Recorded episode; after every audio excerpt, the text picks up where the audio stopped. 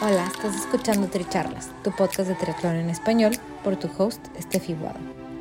Este es un espacio donde triatletas y en ocasiones atletas de diversas disciplinas nos comparten sus experiencias y lecciones aprendidas. Además, podrás escuchar de expertos y o conocedores sobre temas que te ayudarán a potenciar tanto tu desempeño físico como mental. Nuestro objetivo es que de cada episodio te lleves información valiosa para acompañarte en tu crecimiento de mente, cuerpo y espíritu. Déjate inspirar y ponte a entrenar. Si te gusta lo que escuchas, te agradecemos compartas el episodio, nos sigas y nos apoyes con un rating de 5 estrellas.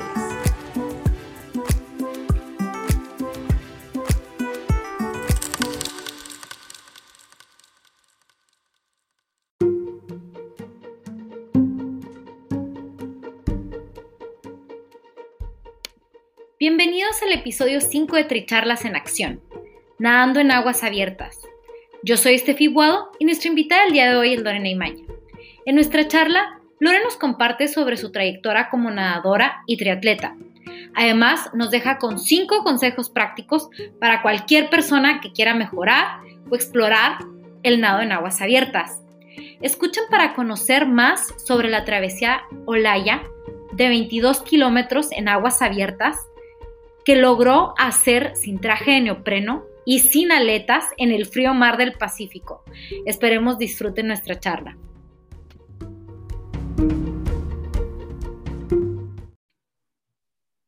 Hola, bienvenidos al quinto episodio de Tricharlas en Acción. Hoy tenemos de invitada especial a Lorena Imaña. Entonces, Lore, ¿nos, podrías ayudar presentándote y contándonos un poquito más de, de ti y, de tu vida deportiva. Sí, ¿qué tal, Steph? Bueno, mi nombre es Lorena Imaña, yo soy eh, triatleta y, nutricionista y realmente estoy súper contenta de estar en este espacio y poder compartir un poquito de lo que, de lo que sé con, con todos ustedes. Yay, muchas gracias. Yo sé que vamos a aprovechar mucho esta plática Ahorita Loren no ha dicho mucho de, todo lo que ha hecho, pero tiene una trayectoria bien bonita deportiva. Este, tipo, ¿tú a qué edad comenzaste con los deportes? Bueno, yo comencé a nadar desde muy pequeñita, como a los 7, 8 años. Bueno, desde los 4 o 5 ya me, me llevaban a clases para que sepa nadar pero empecé a, entrenar con un equipo de, natación desde los 9, 10 años, que ya iba incluso no solamente en el verano a la piscina, sino todo el, todo el año. Eh, eso fue como los 10, 11, 12 años. Y paralelamente a eso, mientras yo me formaba como nadadora, mi papá corría maratones y tenía amigos que corrían maratones y que hacían triatlón y alguno de estos amigos que hacía triatlón le pasó la voz de un triatlón para niños, que eran 200 metros de natación, 5 kilómetros de bici y un kilómetro corriendo. Algo así súper, súper chiquito. Yo nunca había hecho bici, o creo que a veces pedalea un poco vueltas al, al, al, pentagonito, pero como paseo, ¿no? Y correr sí era algo que, que no había hecho nunca y digamos que mi, mi, papá se lo tomó como un reto y me entrenó como un par de, de semanas, algo así bien, bien simple. Eh, y con eso entré a este primer triatlón y la verdad es que como venía con el background de, de nadadora, salí primera del, del agua y pude mantener mi ventaja en la bici y corriendo, que me costó un montón.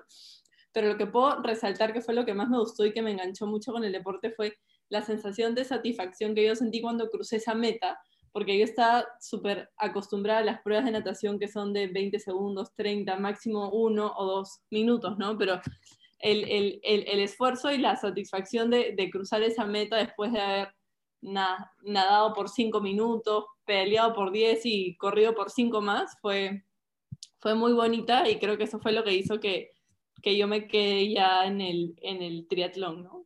O sea, desde entonces estás en el triatlón, o sea, comenzaste desde esa vez y, te quedaste. Sí, o sea, esa vez sí como que ya tuve mi primer approach con, con triatlón. Eh, siempre me mantuve con mi entrenamiento más de, de nadadora, eh, pero ya conocí el triatlón, ya peleaba y corrí un poquito, ¿no? Yo diría que por los 16 ya entrené un poco más eh, a conciencia para, para ser triatleta. Oye, y, tu primer, o sea, entonces, bueno, tienes tu background todo de natación, tus pruebas favoritas en natación, ¿cuáles son? ¿O cuáles han bueno, pruebas favoritas en natación, yo creo que me gustan los cuatro estilos. Nunca he sido muy rápida, nunca he sido de, de, de 50 o de, o de 100. Eh, me iba mucho mejor en pruebas más largas, como en 400 o en 800, ¿no? Hay una prueba que la he hecho una vez que me pareció muy dura, pero me gustó el 400 combinado. Ok.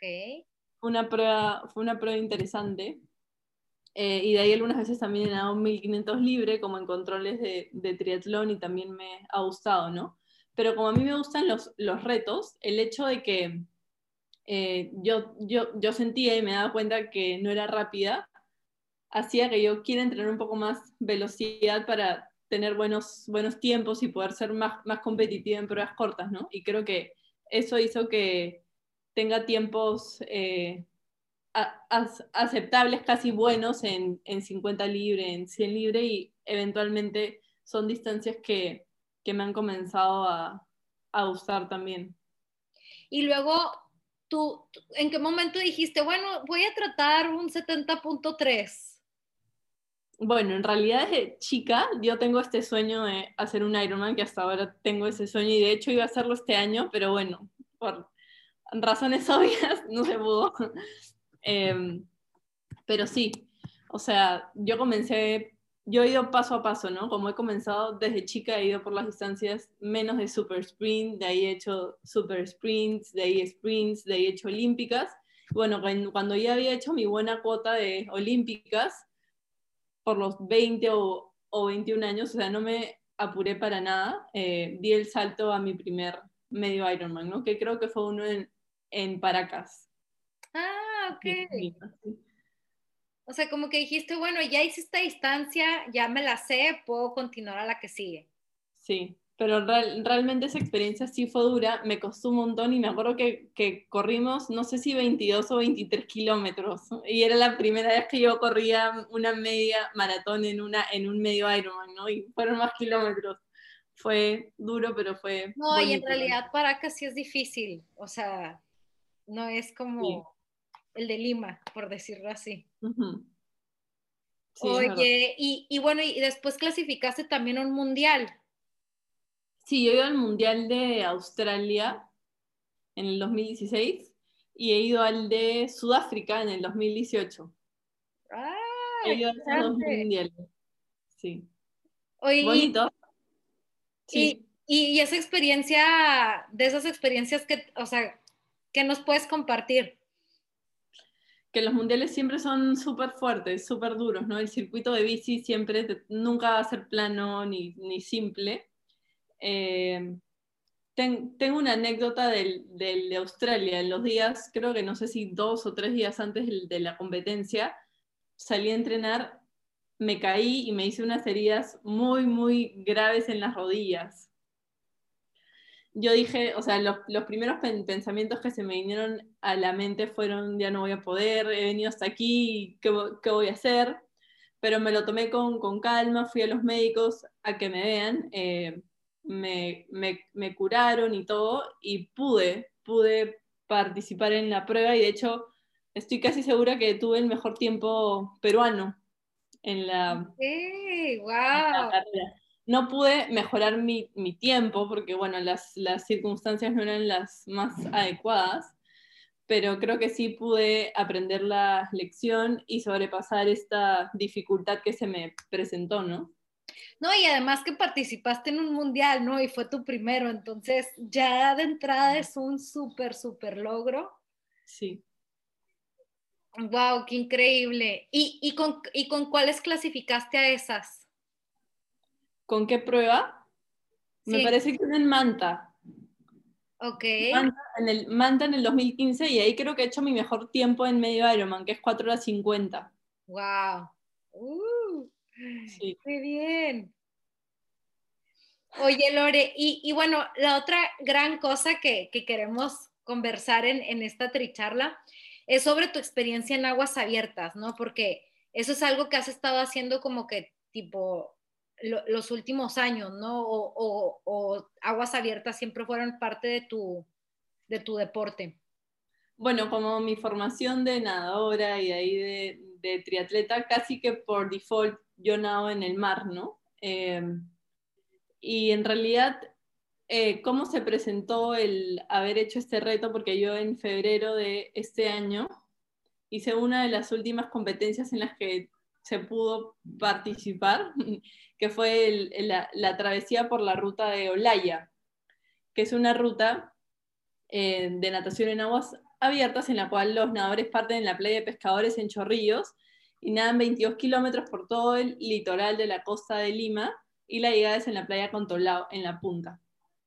Eh, creo que la, forma en que, en que me animé a, a participar es porque estaba nadando en el mar con un grupo de eh, nadadores de Aqualab con los que siempre entrenaba en la piscina y ellos ya tenían experiencia participando en esta prueba varios por tres o cuatro años consecutivos y me animaron y me dijeron vamos que puedes hacerlo y yo justo no tenía ninguna carrera en la, en la mira y tenía todo el verano como para poder entrenar bien y prepararme, ¿no? Entonces creo que de esa forma me convencieron porque yo ya sabía que esta prueba existía desde muchos años antes, pero siempre mi primer pensamiento era como 22 kilómetros en el mar.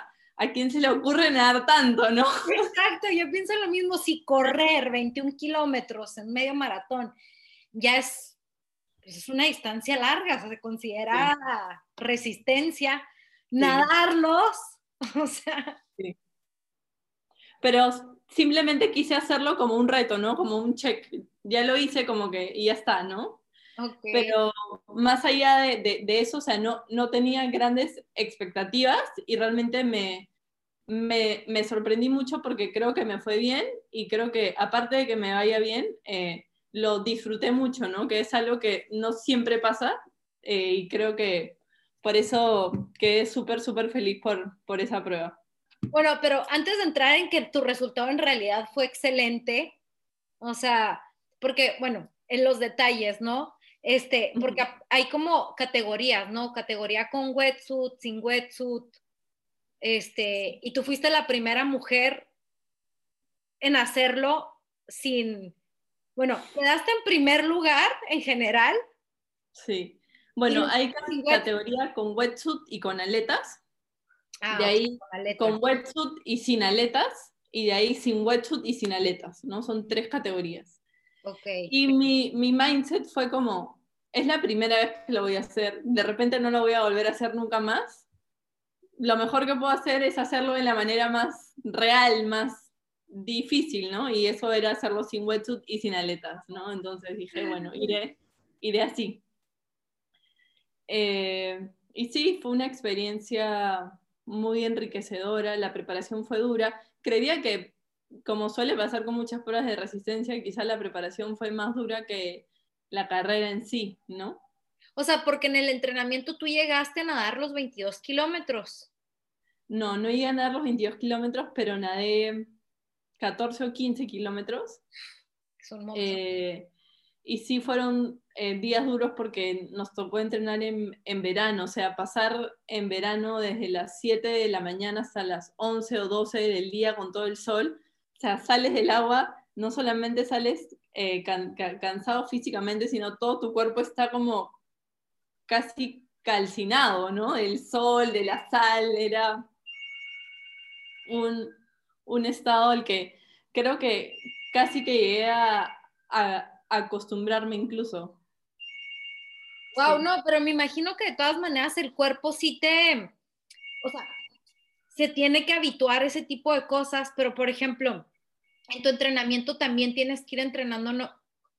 cómo te hidratas, ¿no? O sea, cómo, cómo comes. Yo me imagino que, que mucha gente como yo, o sea, por ejemplo, yo lo, más que nado en aguas abiertas, no sé, son cuatro kilómetros en el Ironman.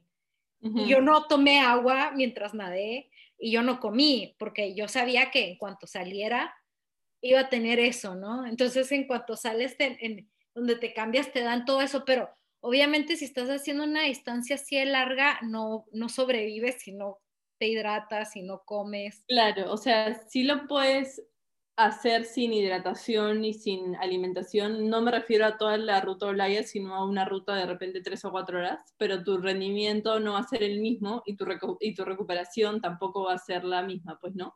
Lo que nosotros hacíamos porque no en todos los entrenamientos teníamos la opción de poder ir, de poder ir con un kayak o con un bote que nos lleve la, alimentación y la hidratación, es llevamos boyas y en nuestras boyas, que no solamente son por seguridad, eh, teníamos el chance de meter un par de botellas, geles, barras, ¿no? Entonces de esa forma nos programábamos e íbamos parando cada 40 minutos o una hora, nos hidratábamos y nos alimentábamos. Y eso fue exactamente lo mismo que hicimos en la, en la competencia, solamente que en la competencia sí por reglamento cada nadador o por cada tres nadadores, o sea, tú te puedes juntar con tres nadadores y llevar un bote y que en ese bote va un juez, pero siempre tienen que ir juntos. En ese bote va un juez eh, y va un personal de apoyo que cada vez que deciden parar les alcanza la hidratación y la nutrición, pero eso sí, eh, ninguno de los nadadores puede agarrarse del bote, ¿no? Simplemente es como que te apoyan en el borde tu alimentación o tu hidratación y tú lo agarras, tomas y sigues con el recorrido, pero nunca puedes apoyarte. Si te apoyas de alguna embarcación te, te descalifican. ¡Wow! ¡Wow! Y bueno, y me imagino que ¿Tú, tú, tú cómo lo hiciste? ¿Sí compartiste el, el bote?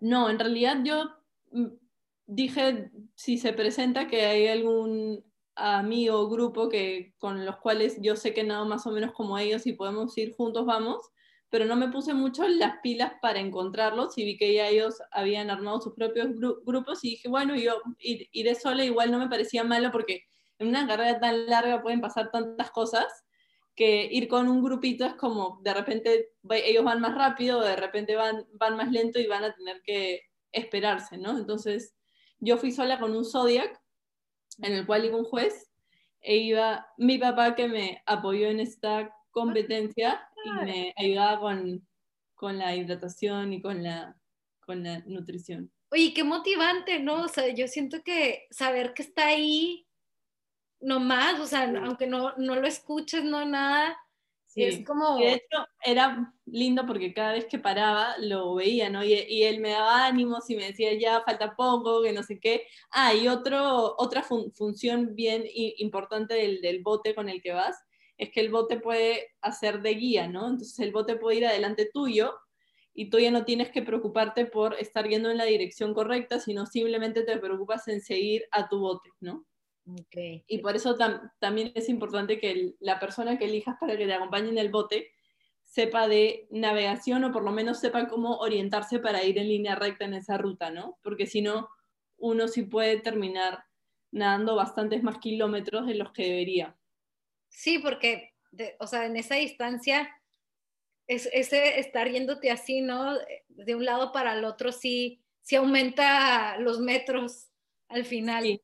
O sea, es importante leer las, las corrientes, porque si uno se pega mucho a la costa, muy pegado a la costa, hay olas y las olas te van sacando como hacia afuera, ¿no? Entonces, a la hora que llegas al, al Callao, hay una punta, porque justo por eso el distrito se llama La Punta, ¿no? Y si llegas como muy cerca a la punta, no solamente las olas te van a llevar hacia las piedras, sino que vas a tener que perder tiempo en, salir para dar esta vuelta. ¿no? Lo, ideal es llegar justo para entrar. Ok, wow. O sea que tiene todo, todo esta logística. Todo estaba fríamente calculado. Sí, wow.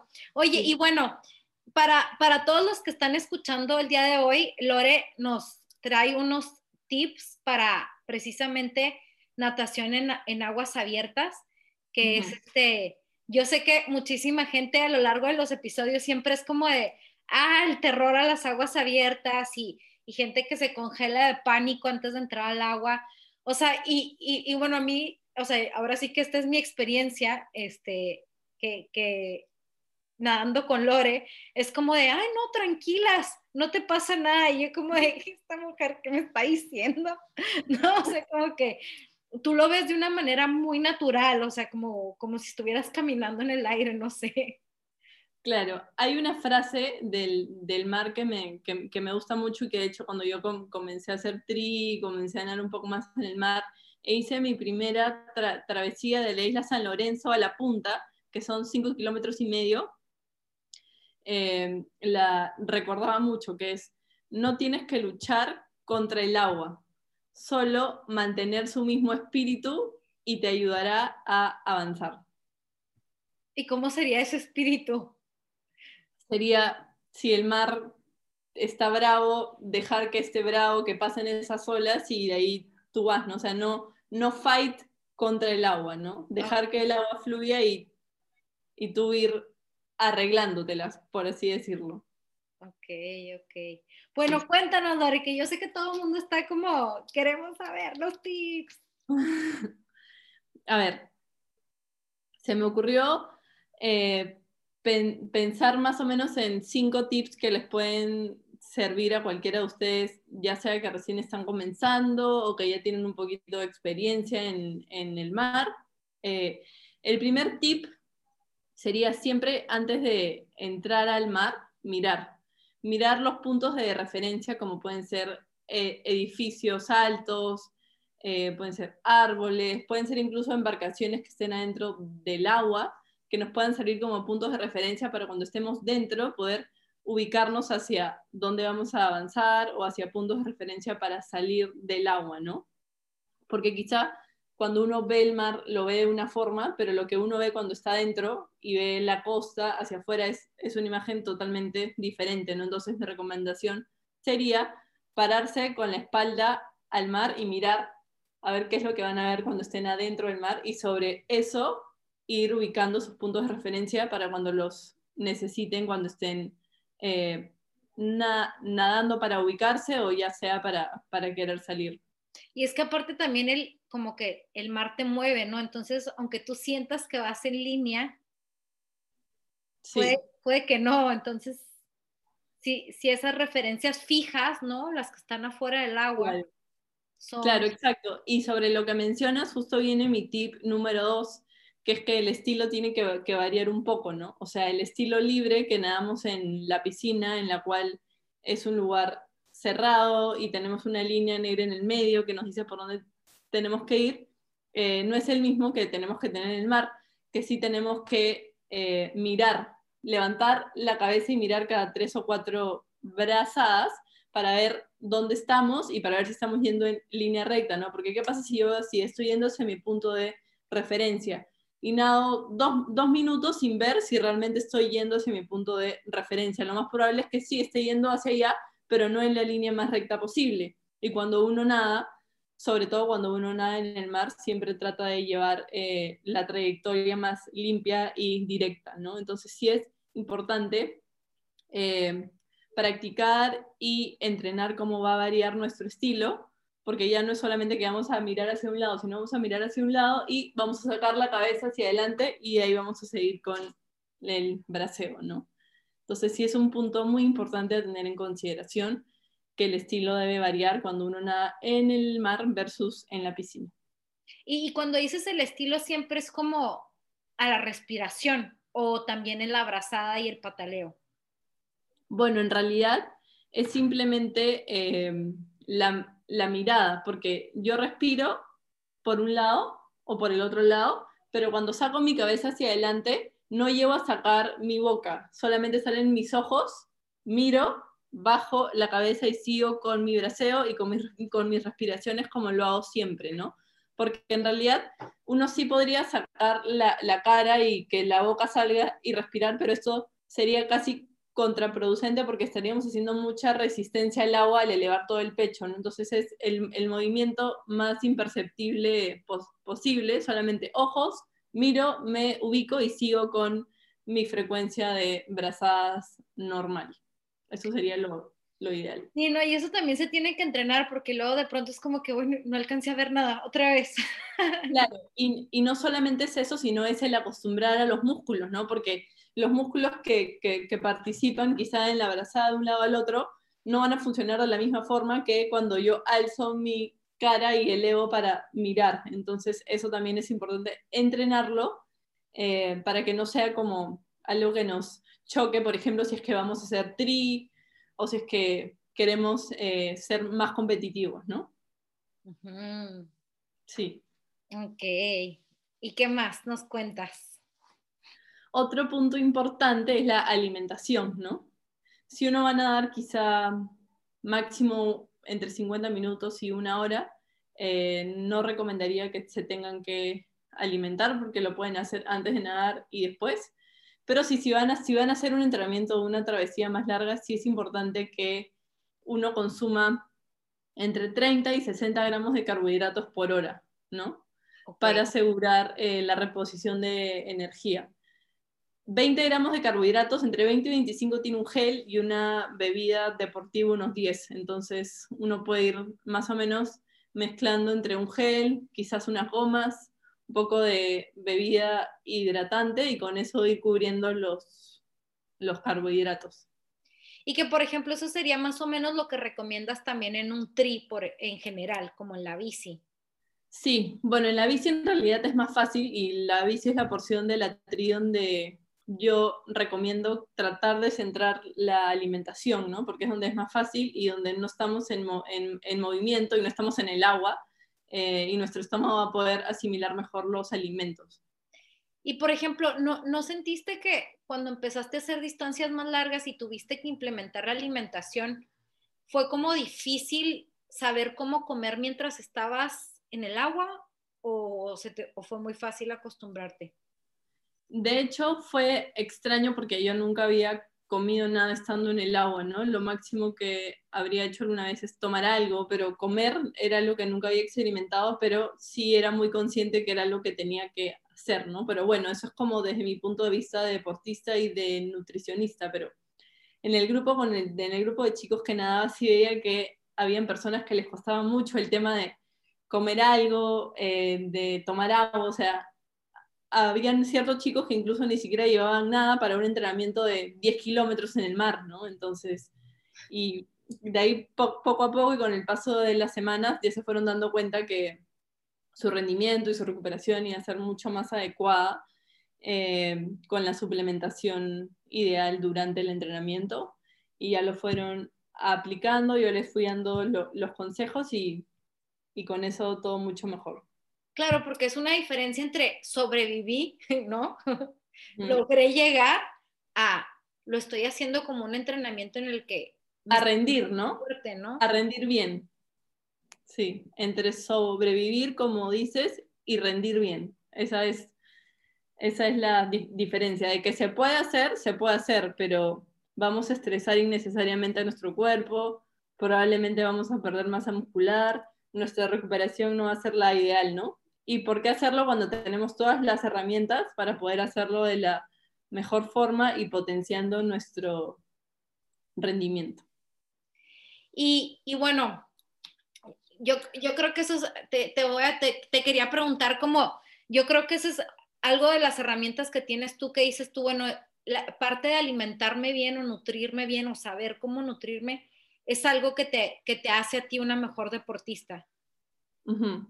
Sí, o sea, resultado. Va, por el lado interno fisiológico de no estresar al, cuerpo, de no perder la masa muscular, de ganar músculo, de tener mis niveles energéticos eh, bien, bien estables y adecuados. Y también va por el lado de que el rendimiento deportivo, si mis niveles energéticos no están estables y adecuados, no va a ser el, el mejor, ¿no? Porque yo puedo hacerlo con con mi nivel de, de, glucosa estable en sangre y también lo puedo hacer con mi nivel de glucosa en sangre muy bajo, pero no voy a poder llevar mi pulso ni mi rendimiento a los niveles que podría haberlos llevado eh, si mi nivel energético en sangre hubiera estado estable. wow. Mm, y cuéntanos, ¿qué, ¿qué otro tip nos tienes por ahí? Bueno, otro tip sería el aliado del wetsuit. Yo creería que aquí en Lima la mayoría nada con wetsuit en el, en el mar. Pero, el wetsuit... frío. sí, por el, por el frío, pero el wetsuit ayuda mucho con la, con la flotabilidad, ¿no? Lo que he visto con la mayoría de, de personas o de triatletas, quizá, que no vienen de la natación, es que suelen eh, no, no, tener una buena flotabilidad de piernas, ¿no? Su tronco sí está bien alineado y sus piernas están como un poco más hacia abajo. Lo que hace el wetsuit es ayuda a corregir esto y que las piernas estén alineadas y que por ende nuestro avance en el agua sea mucho mejor. Eh, se, puede avanzar entre, entre 7 y 10 eh, segundos por cada 100 metros más rápido con wetsuit versus sin, versus sin wetsuit, ¿no? Entonces va a hacer que se desgasten menos, que se preocupen un poco menos en flotar y que puedan experimentar de una forma un poco más sencilla la natación eh, en, el, en el mar. Con esto no quiero decir que nunca naden sin wetsuit, de hecho lo que deberíamos buscar hacer todos es mejorar nuestra flotabilidad y nuestra técnica para poder nadar eh, de la mejor forma tanto en el mar como en la piscina y sin ningún implemento, ¿no? Pero es un buen aliado si uno recién está comenzando si quiere tener una experiencia un poco más simple en el mar.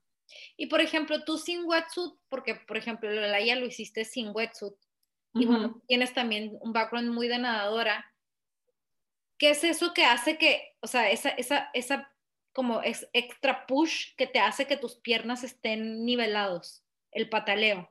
Sí, el pataleo, el, pataleo ayuda un poco, pero es también eh, los años y la, y la técnica, ¿no? Es, es que simplemente mi cuerpo flota más, ¿no? Hay diversas teorías, hay algunas teorías que dicen que cuando tienes mucha, mucha masa muscular en las piernas, igual tienen la tendencia a irse abajo. Y personalmente yo como nadadora y como triatleta, lo que sí me di cuenta muy, muy rápidamente es que yo tenía muy buen pateo. Digamos, si, si estaba en mi, en mi equipo de nadadores, quizá podía competir en pateo con los hombres, con quienes nunca habría podido competir en velocidad, ¿no? Y apenas comencé a hacer triatlón y comencé a correr y comencé a hacer bici y comencé a fortalecer mis piernas, eh, mi, pateo no es malo hoy en día, pero nunca volvió a ser el pateo de la chica que solamente nadaba y no corría y no hacía bici, ¿no? Entonces sí tiene lógica la teoría de la masa muscular, eh, pero es cuestión de, de, simplemente adaptar el cuerpo y entrenarlo para flotar mejor, ¿no? Ok, entonces es algo que tú también estuviste entrenando, tipo tu flotabilidad.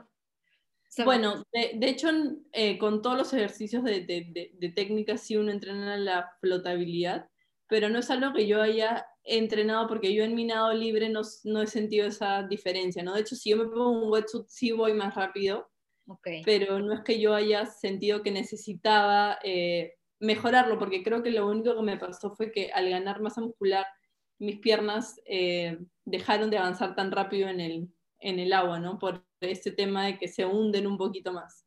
¿Y, y cómo le hiciste con el frío?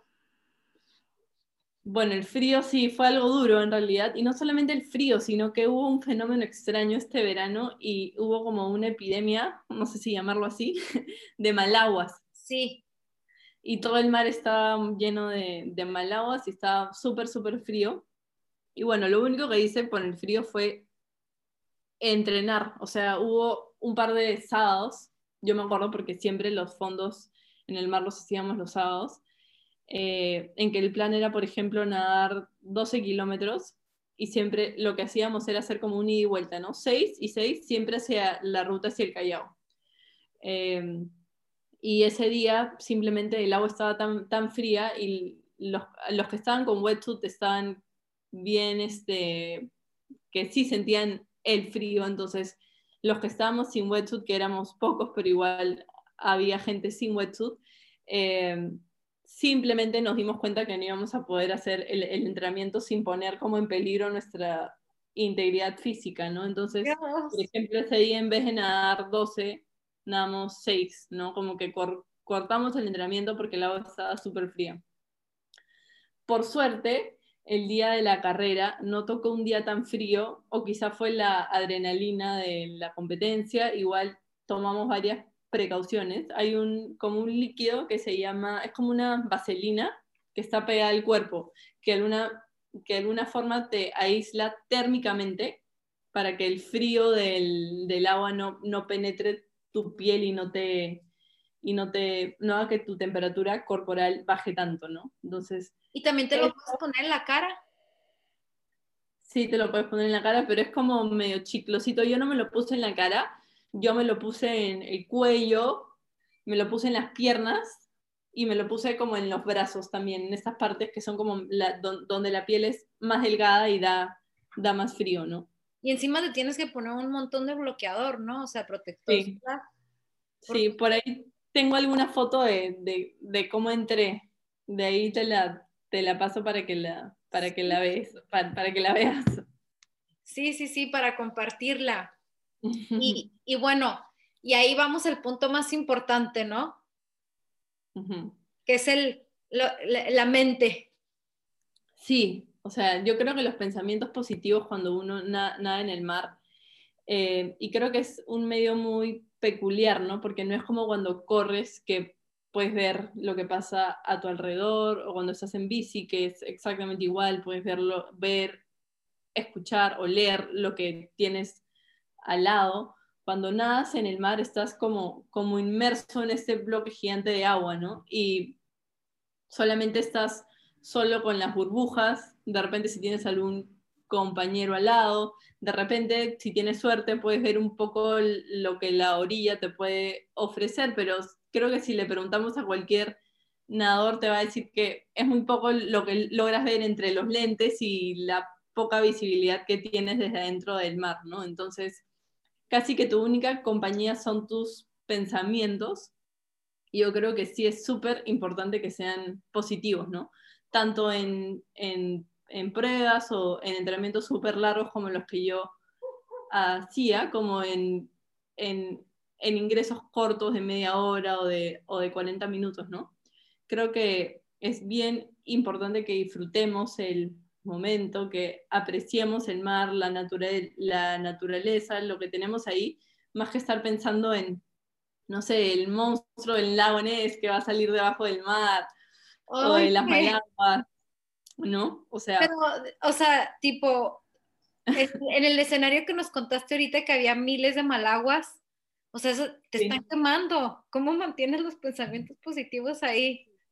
Habían, pero en realidad eh, ¿cómo hacía para mantener los pensamientos positivos ahí? O sea, estaba preparada, ¿no?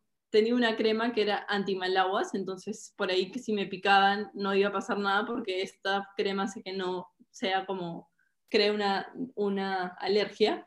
Y la otra cosa que hacíamos era ir en grupo, entonces siempre estábamos muy atentos y ocho ojos miran mejor que dos ojos, ¿no? Entonces siempre estábamos ahí viendo, porque las malaguas iban juntas, entonces íbamos viendo a ver por dónde estaban y si es que veíamos que por ahí había un banco de malaguas, íbamos por otro lado y nos íbamos cuidando entre todos, ¿no? Ok.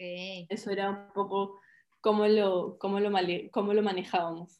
Y, y, en realidad, por ejemplo, bueno, yo sé que mucha de la gente lo que le tiene pánico también del agua es, uno, o sea, no es así como que si te pasa algo, a lo mejor está el bote ahí contigo, pero pues si lo agarras ya no puedes continuar, ¿no? Entonces, es, es esa situación en la que es una vulnerabilidad, ¿no? Una vulnerabilidad y también que pues no sabes qué hay abajo, no sabes qué tan profundo es, este, un poquito esa incertidumbre, ¿no? ¿Cómo, cómo, cómo qué consejo le darías a la gente para, para que se puedan calmar si empiezan como en un ataque de pánico a la mitad de la natación? Mi consejo sería que piensen que ahí no hay ningún animal que los vaya a atacar, ¿no? O sea, sobre todo en un mar como el mar de la costa del Pacífico, quizá puede que toque alguna competencia en un mar donde haya donde haya alerta de tiburones o algo por el estilo, pero yo estoy segurísima que la organización nunca va a hacer un evento en un medio así, ¿no? Y, y que en ese caso can, cancelaría la natación o algo por el, por el estilo. Eh, bueno, entonces lo que les recomendaría es que no piensen que hay algo ahí que va a salir y que los va a atacar. Siempre van a haber pescaditos, cositas diferentes, pero es simplemente el hecho de, de ser conscientes que ustedes son los, los extranjeros en ese medio, ¿no? Entonces es eh, aprovecharlo y usarlo por el tiempo que están ahí y no verlo como que el pescadito que vi o el cangrejo, de repente lo que sea que puede estar ahí los va a atacar porque no es así, no hay nada que se haya visto ni que se haya comprobado de algún animal en la costa del Pacífico que haga daño, ¿no? Entonces, siempre con calma, siempre en grupo y siempre llevando todos los elementos de seguridad, que puede ser una boya, de repente un silbato si van solos, ¿no? Y siempre nadar eh, cerca de la costa y de repente si van a hacer una ruta un poco más larga, llevar quizá un teléfono adentro de la boya para ante cualquier eventualidad siempre estar comunicados. Ok. Y por ejemplo, en, en esa situación en la que tú vas nadando y te llega un, un, pensamiento negativo, ¿con qué lo reemplazas o qué, o qué haces tú en esa situación? Mm, a ver, déjame pensar, ¿con qué lo reemplazaría? No lo estás cosechando, ¿no? Es así como que te llega y es como que, ay, siento esto. Y, y, y si le das cuerda. Yo creo que siempre, creo que un buen tip es reemplazar un pensamiento malo por varios más buenos, ¿no? O sea, yo siempre trato de ver, de hacer lo mejor que puedo con lo que tengo en la situación en la que estoy. Y sí me pasó algunas veces que ya estaba en los últimos kilómetros y que estaba como muy cansada y que de repente me quedé sin energía porque no comí tanto como lo que debí comer y no me preparé tanto. Y bueno, el cansancio propio de hacer una actividad así de larga.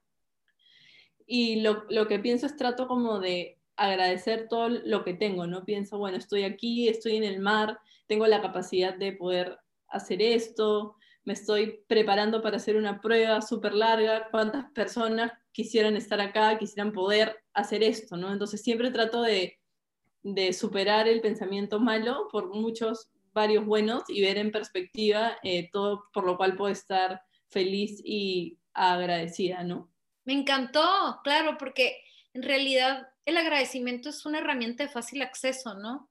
Sí. O sea, estoy en, estoy en un eh, pensamiento negativo y, y, es lo más fácil de decir, en vez de decir, ay, qué, pensamiento positivo, el agradecimiento. ¿Por qué estoy agradecido en este momento? Sí, es algo que me ha funcionado bastante. Me encanta. Lore, pues no sé si quieras dejar a, a todos con, con, un último consejo de, de, tu, de tu trayectoria en general creo que lo que les podría decir a todos después de ya todos estos años que llevo en el deporte, desde los 10 u 11 años, es que siempre lo hagan porque lo, porque lo van a disfrutar, ¿no? Es obvio que a veces vamos a tener entrenamientos fuertes, cosas que no vamos a, disfrutar tanto, pero si al final del día están felices y, y consiguen eh, ese equilibrio entre la felicidad y el dolor eventual, eh, entonces creo que lo están haciendo bien porque eso es a lo que todos debemos de apuntar con todo lo que hagamos en la vida diaria, ¿no? Sí, sí, sí, totalmente. Y bueno, para, para los demás, este, pueden contactar a Lore como nutrióloga. Sí. Pero siempre dicen nutricionista. Sí, en México se dice nutrióloga, ¿verdad? Sí, entonces, por eso estoy muy acostumbrada a decirlo así. Y también eres mentor deportivo.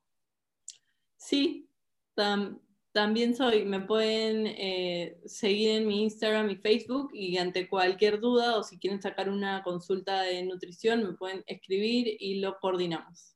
Yo encantada. Perfecto. Muchísimas gracias, Lore, y estamos en contacto. A ti, Steph. Feliz de verte siempre. Un abrazo. Gracias a todos.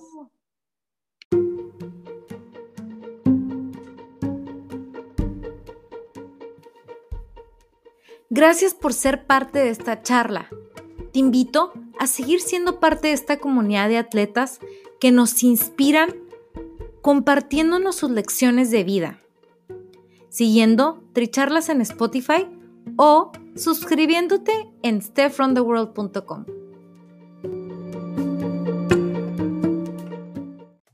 Gracias por ser parte de esta comunidad de atletas inspirando atletas. Este espacio es traído a ustedes en colaboración con Ojana Triathlon, donde atletas de todo tipo nos comparten sus experiencias y lecciones aprendidas a través del deporte. Los invito a suscribirse al podcast y ponerse en contacto conmigo a través de la página en Instagram de Tricharlas, donde me pueden dar sus comentarios, sugerencias, si conocen alguna persona que tiene una historia para compartir con nosotros. Y estamos en contacto.